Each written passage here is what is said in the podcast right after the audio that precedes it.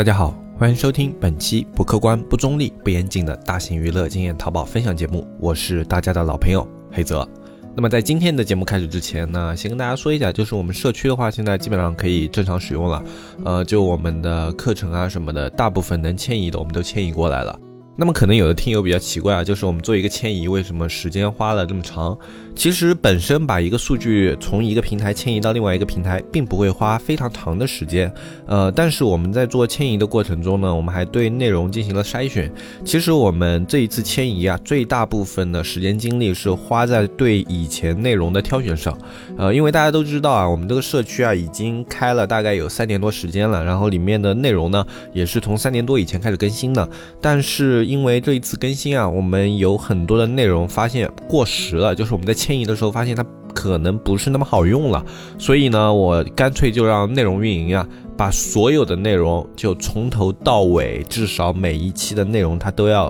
过一遍。啊，就要确定这个内容里面有没有对现在操作还有借鉴意义的东西。如果没有，那么这个内容就把它给毙掉。啊，基本上就是我们内容运营要把每一个内容都看过以后，我们再决定这个内容要不要迁移到新的服务器。啊，是这样的一个过程。所以呢，大家可能看到现在的一个小程序的内容相对以前啊稍微少一点。呃，不过现在这里面的内容可以说就是你看了以后啊，对于你现在的淘宝操作肯定是会有一定的作用的。就它在当下的淘宝环境里面，不管它的课程是比较早的还是最新的，那么它都可以对你目前的淘宝操作有一定的借鉴意义啊！这是我们最近做迁移工作时间比较长的一个原因啊，稍微跟大家说明一下。大家可能觉得浏览内容是一个比较快的事情，实际上这个东西比想象中的要更花精力，因为最后几天啊时间上不太来得及，我自己都在帮忙去审核一些那种片子，然后去看它能不能上架，啊就没有办法，就时间太紧了，自己都参与到这个工作里面去了。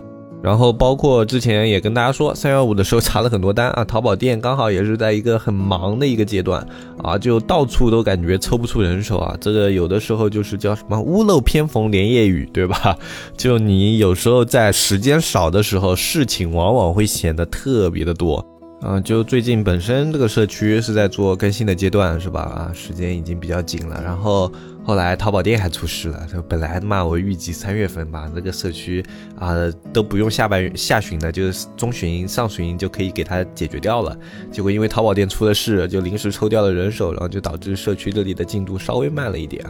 嗯，然后同时呢，我们这里还在做另外一件事情，就是之前也跟大家说了，就我们这个自媒体想要往视频的方向去做一些拓展嘛，呃，结果就是我去年尝试的做了一些视频啊，但是效果不是很好。可能有一些听友也看到过，反正我个人来说不是特别满意啊。一个就是表达上就没有掌握到自己的风格吧，然后另外一个的话就是，呃，场景啊各方面呢还没有满足到去拍摄一个比较好的视频自媒体的一个要求。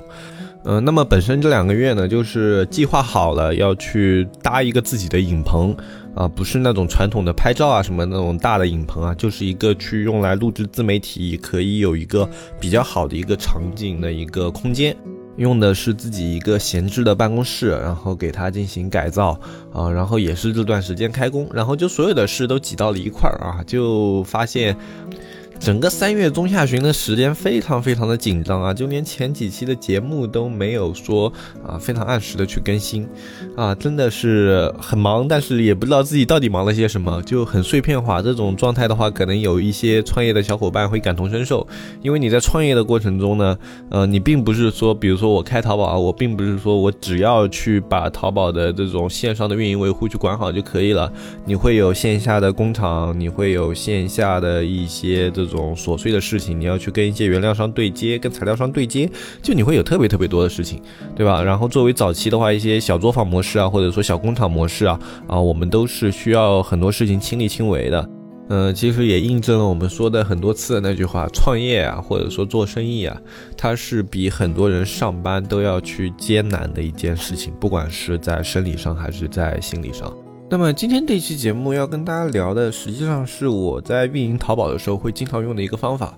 其实是很多运营都会使用的一个方法，特别是在运营的早期阶段。呃，我们常说运营它是一个在经验上的积累过程。就当你在运营这个行业，呃，你操作的类目时间够久了以后，你自己会有种感觉，啊，就是说这个商品它现在数据表现是在什么样的一个阶段啊？它现在这个数据表现是否是正常？你都会有自己这种模模糊糊的感觉。嗯，所以老运营的话，他就可以利用经验去做一些自己的判断。那么对于一些新的运营来说，在我完全没有经验积累，对于这个类目也不甚了解的情况下，我怎么样去更好的运营这个类目啊？我要怎么样知道我的数据啊在这里面起到了什么作用？我应该怎么样去控制我现在的一些投入啊、产出啊，以及一些呃这种调整上的变化，具体要怎么去操作？那么这里面的话就会涉及到一个比较适合新手的方法，就是控制变量法。这是在数学啊、化学啊以及物理当中都会经常用到的一种方法，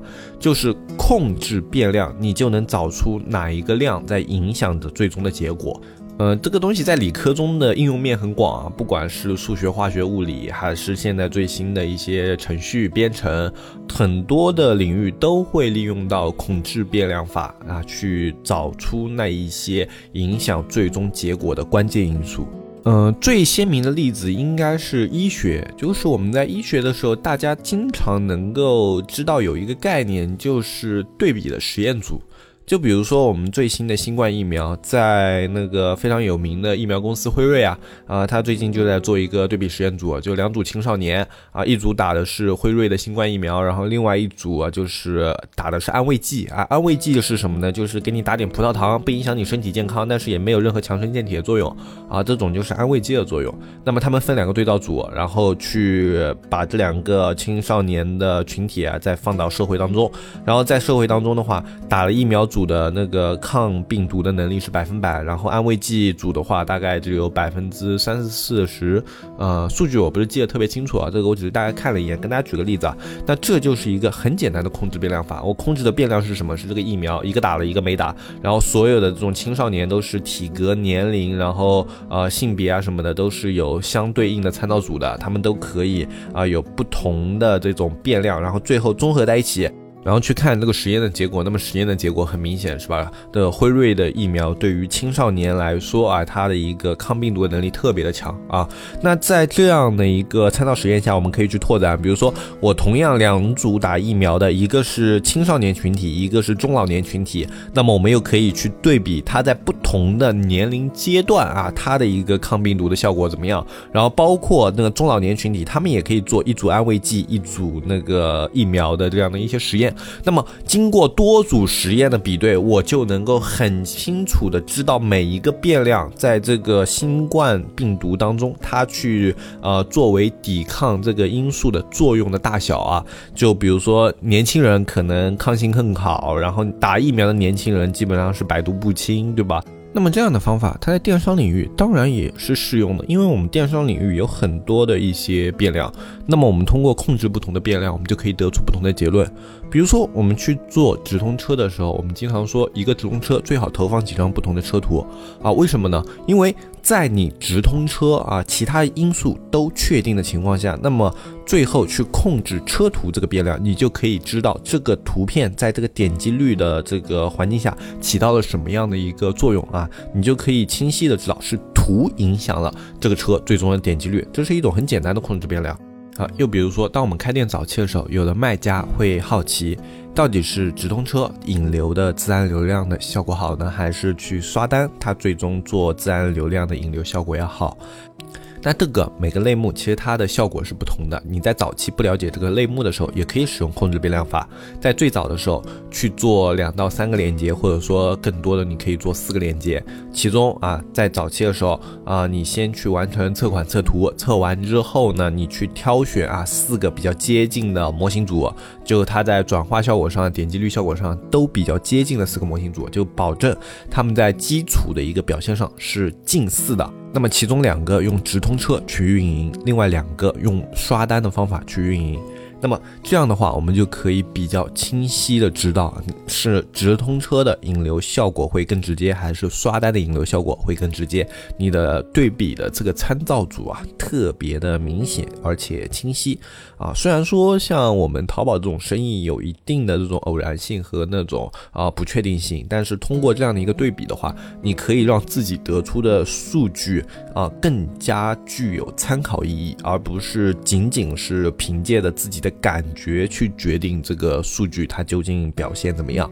啊？它会有一定的数据支持啊。那除了这个以外呢，还有什么办法可以去做控制变量呢？啊，就比如说在找问题的时候啊，就我们在去做刷单的时候，你可能经常会被查到，哎，这个单被扣分了，被删除评价了，删除销量了。那么这个时候你想知道是刷单哪个环节出了问题？是物流？啊，是刷单平台还还是说是店铺有问题？那么这个时候啊，我们可以去找四个不同的刷单平台。那么这四个刷单平台啊，有其中的两个你可以选用不同的物流，或者说你每个平台都使用不同的物流。那么啊，经过一段时间以后，然后你再去看有没有被查出来的订单。如果查出来的订单集中在某个平台，那么考虑是平台问题啊，终止在这个平台放单。如果查出来的订单集中在某些物流，那么考虑是物流的问题。停止跟这个物流合作。如果查出来的订单啊是散布在啊不同的平台，但是量不是特别大，那么考虑是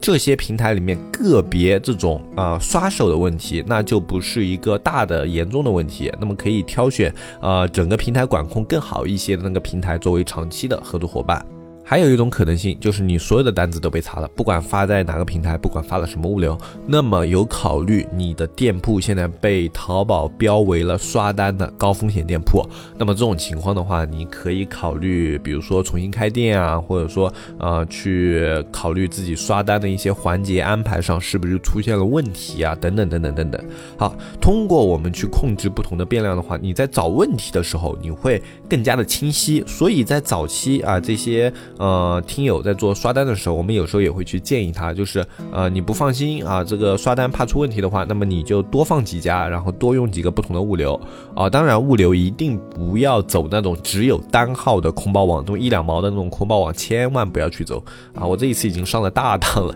就我这个也算是淘宝里面摸爬滚打这么多年了，还是上了一次当啊。不过这个算是被物流公司给忽悠了，是我在不知道他发的是这种物流的情况下。呃，然后他给我发的这个物流啊，那么在正常的情况下，我们还是以价格来说吧，就是过于便宜的物流肯定是有问题的哈。今年没有忍住啊，啊吃了个小亏，然后后面的话还是会去选择更保险一点的物流渠道。啊，那么通过这样的控制变量的话，其实我们可以衍生出很多很多很多不同的方法啊，包括你在平时运营的时候啊，你去做一些那种商品的参照组，然后你可以看是点击率对商品的流量增益更高，还是转化率对商品的流量增益更高啊，包括你也可以去做一些对照组，你去看同一个商品如果使用不同的标题、不同的图片，是不是会有不同的转化效果的一些变化啊，这。这些都是我们在电商里面可以去做的控制变量。我们电商它是一个特别多的因素组成的一个巨大的商业体系，所以它里面值得去做的控制变量的一些东西是特别特别多的啊。那么作为我们新手卖家来说呢，其实你在早期的话，就是尽可能的去多做对照组，多尝试，这样有助于你快速的了解你们的类目行业，以及去了解各个数据在运营中起到的作用。呃，实际上这个方法虽然听起来很笨，但是很有用啊啊！作为现在在医学、在数学、在物理学、在天文学啊各个方面都会使用到的一个方法，嗯，甚至是一些顶尖的科学家都会使用到的一个方法啊，证明这个方法虽然基础。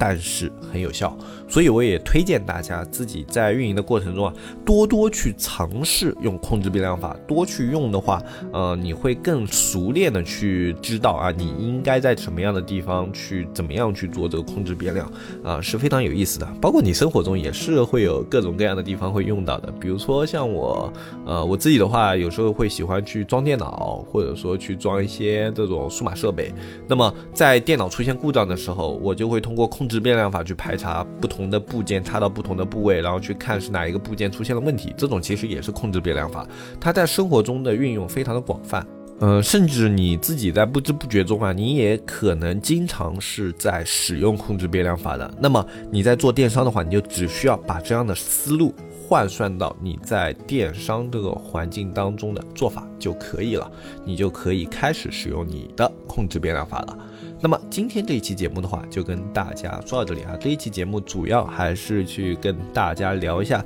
我在运营里面可以去用到的一些比较实际的操作思路啊。它不是一个具体的操作方法，但是它真的是一个使用面很广泛而且很有效的一个思路。呃，希望能够给大家一些帮助啊。我是黑泽。如果你想要了解更多的淘宝运营知识，想要去积累更多的淘宝运营经验的话，可以加入我们的社区。我们社区的加入方式是